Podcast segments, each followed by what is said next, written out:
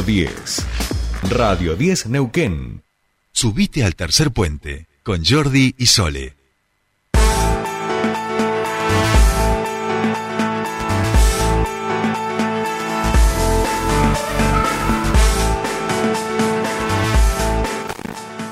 Diecinueve minutos pasan de las 8 de la mañana y ahora nos metemos en el siguiente tema que conversábamos con ustedes y tiene que ver con el abuso sexual por parte del docente de música del Jardín 31, allí en el barrio Melipal. Eh, la investigación, pese a la feria judicial, continúa. Eh, los padres y madres, por supuesto, pese a que el eh, principal acusado y, acusado en, esta causa eh, continúe preso, por supuesto, tienen esa sensación de falta de, ¿no? por la situación compleja que están atravesando, en esa falta de, han asistido a la Fiscalía General, el Ministerio Público Fiscal, donde se han reunido con el fiscal general José Jerez, con quien estamos en comunicación para conversar sobre ello. Buenos días días, Sole te saluda, bienvenido a Tercer Puente. ¿Qué tal, Sole? ¿Cómo estás? Eh, bueno, muy bien, muy, muy bien resumen el que acabas de hacer. Eh, es una situación compleja, eh, compleja y muy grave, compleja por la multiplicidad de, víctimas que hay y además por la calidad de esas víctimas que son niños y niñas en esta, en, digamos, que fue el que iban al jardín 31 eh, esta multiplicidad de, víctimas hace que permanentemente vayan surgiendo nuevos testimonios, nuevas expresiones, nuevas manifestaciones de, los chicos y las chicas hacia, digamos, los papás y las mamás que, están en casa y, los escuchan, ¿no? Esto lo, lo que lo implica es la necesidad de trasladar eh, hechos nuevos y ponerlos en conocimiento de la Fiscalía.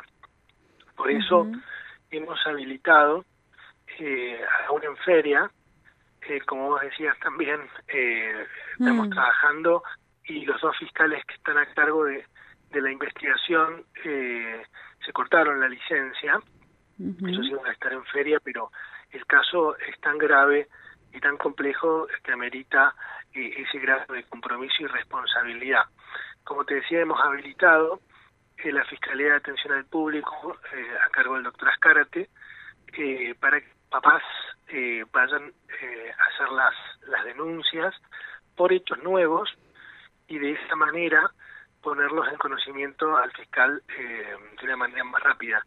También les explicamos a los papás y a las mamás que por suerte están muy muy bien organizados porque son muchos papás y muchas mamás y tienen eh, delegados que han nombrado.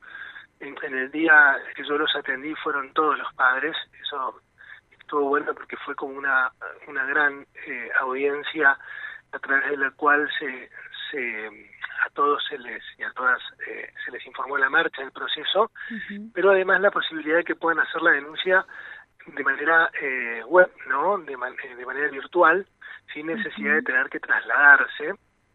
Eh, con solo entrar a la página web del Ministerio Público, que es www.mpfneuquen.gov.ar, uno va a encontrar una solapa que dice denuncia web y allí eh, puede hacer la denuncia, pero también se creó un grupo de WhatsApp con todos los padres eh, que lo manejan los fiscales que están investigando y se hace una denuncia web eh, que bueno que puede ir digamos al sistema general eh, ellos pueden decir en el grupo eh, dando el número del legajo eh, para poder buscarla e ir más rápido. Bien. También te cuento que bien está clausurado, eh, nada de lo que está adentro puede moverse ni se ha movido, esto es importante.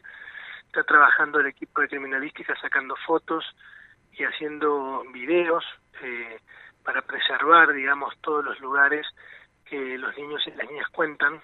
Eh, se va a entregar una vez que el Ministerio Público Fiscal eh, decida que, el edificio se va a entregar. Está a disposición del Ministerio Público eh, en este caso, pero es importante porque allí hay un montón de, cosas que pueden servir para, para la investigación. Exacto. Y después también se va a comenzar con las eh, cámaras, cámaras Y esto es muy importante porque se les explicó a los papás y a las mamás que al ser eh, niños y niñas, eh, ellos tienen su, su modo de declarar, es una forma bastante compleja, tienen que hacerlo ellos a través de este sistema de cámara GESEL, donde hay una psicóloga, un psicólogo especialista en, eh, en tomarlas, y se divide básicamente en dos etapas, porque al principio eh, el niño y la niña tienen que saber, eh, perdón, tienen que estar en condiciones de declarar, ¿no? eh, tienen condiciones de expresar, eh, no se lo puede presionar al niño y a la niña. Y esto lo determina una primera entrevista psicológica y eh, la segunda ya es la cámara Gesell.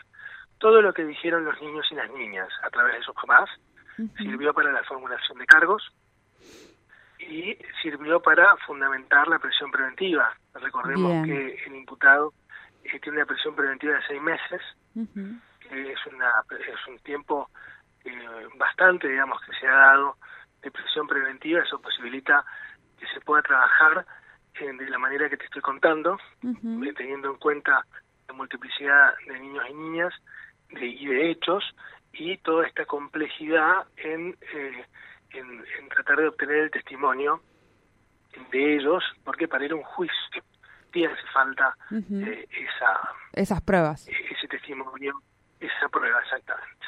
Bien, bien. Claro, imagino que, bueno, como, como un poco relatabas el proceso, las cámaras que diciendo la, la cantidad de, de, afectados, de víctimas en este caso, eh, va a llevar un, un, buen tiempo, con lo cual es oportuno también esta prisión preventiva de seis meses, ¿no? Así es, correcto. Bien, bien, bien, bien. Eh, tiempos que, estimados que puede llegar a llevar esta investigación, más allá de, esto que decíamos de la Cámara Gesell, José? Mira, eh, no hay un, tiempo específico porque te vuelvo a repetir, cada niño y cada niña eh, es especial, es particular, los, tiempos no son nuestros, sino son de ellos, eh, no hay que presionarlos, sino que ellos mismos tienen que, que declarar, igual eh, venimos trabajando eh, muy bien. Eh, creo que seis meses de prisión preventiva van a ser importantes para, para que los niños y las niñas puedan producir ese testimonio. Y si hay niños o niñas que no pueden declarar todavía y se pedirán seis meses de prisión preventiva más, tengamos en cuenta que esta, este, este caso, según el código, puede ser declarado tranquilamente eh, caso complejo. Bien, bien. Por, digamos, por la multiplicidad de víctimas, lo cual habilitaría a la extensión del doble de los plazos previstos eh, para todo, ¿no? Para la investigación, para el juicio. Lo importante es que, y se les explicó a los papás, eh, el Ministerio Público va a ser implacable, eh, lo hace, eh, digamos, siempre, pero es bueno que ellos sepan eh, la responsabilidad y el compromiso que, que tienen las, las personas que están trabajando este caso. Eh, ellos también manifestaron la necesidad de hacer otro tipo de denuncias contra, contra otras personas. Eh, esos, esos hechos eh, tal vez no tengan, eh, por lo que se comentó, eh, o, queden encuadrados en delitos de integridad sexual y le toque intervenir otra fiscalía si eso específica, ¿no? Si eso sucediera, no descarto la creación de un equipo específico de trabajo para este caso. Bien, bien, eso es, de, múltiples disciplinas, ¿no? Claro, es importante eso. En realidad eh, es en, función a esta la posibilidad de acusar a eh, autoridades y demás que, que tenían responsabilidad de alguna manera sobre sobre el personal docente.